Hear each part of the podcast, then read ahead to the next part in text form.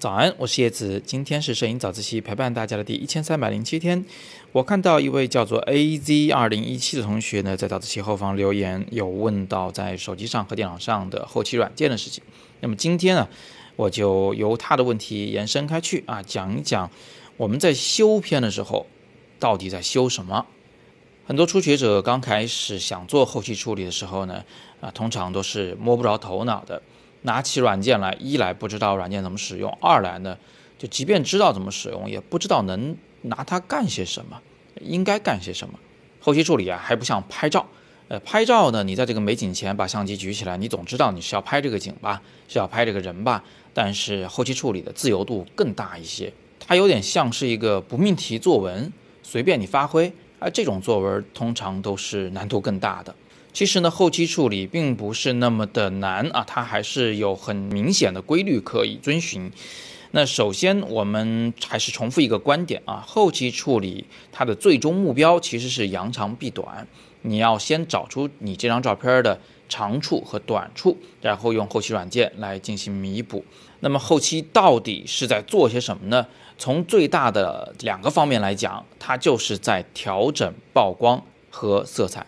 只不过你一定要心里有数的一点是，后期处理不仅是在啊对整张照片进行曝光和色彩的调整，我们还常常用它来对照片的局部进行分别的调整啊，这块亮一点，那块暗一点，这块偏黄一点，那块偏蓝一点，这是常有的事。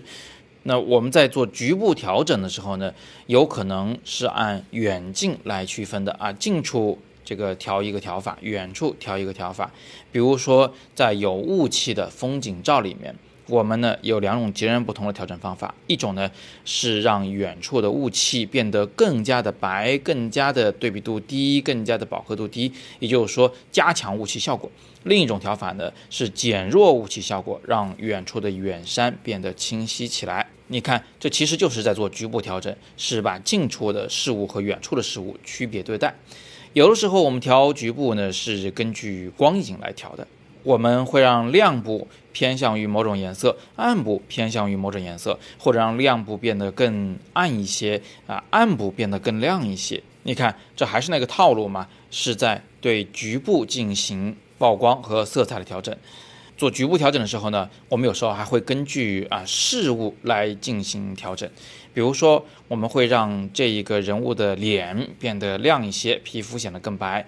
与此同时呢，我们想让他的身上的黑西装显得更深一些，这样对比度更大，会人会显得更精神。我们有时候会让一个苹果变得更红一些，与此同时呢，让它旁边的所有的水果还有那些背景呢都变得更灰一些。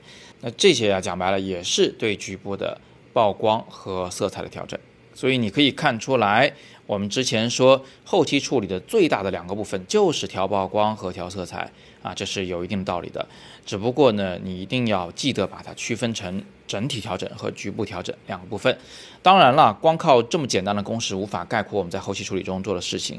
比如说我们在拍人像的时候啊，我们会要对皮肤的质感进行修饰，我们会要去痘痘。而我们在拍建筑的时候呢，有可能会动用呃这个透视感的校正的工具。如果照片的构图实在做得不好，我们可能会用裁切刀来裁掉多余的部分。如果照片拍歪了，我们也可能会校正它的水平。后期处理啊，其实还有很多很多的小工具可以帮我们来解决这些问题。但是万变不离其宗啊，总归后期处理就是在做弥补缺陷、凸显优点的事儿。好，那通过今天的早自习呢，我是帮你梳理了一下我们在做后期处理时到底在做什么。希望你今后做后期的时候呢，思路能够清晰一点。更多摄影好课，请见阅读原文。今天是摄影早自习陪伴大家的第一千三百零七天，我是叶子，每天早上六点半，微信公众号“摄影早自习”，不见不散。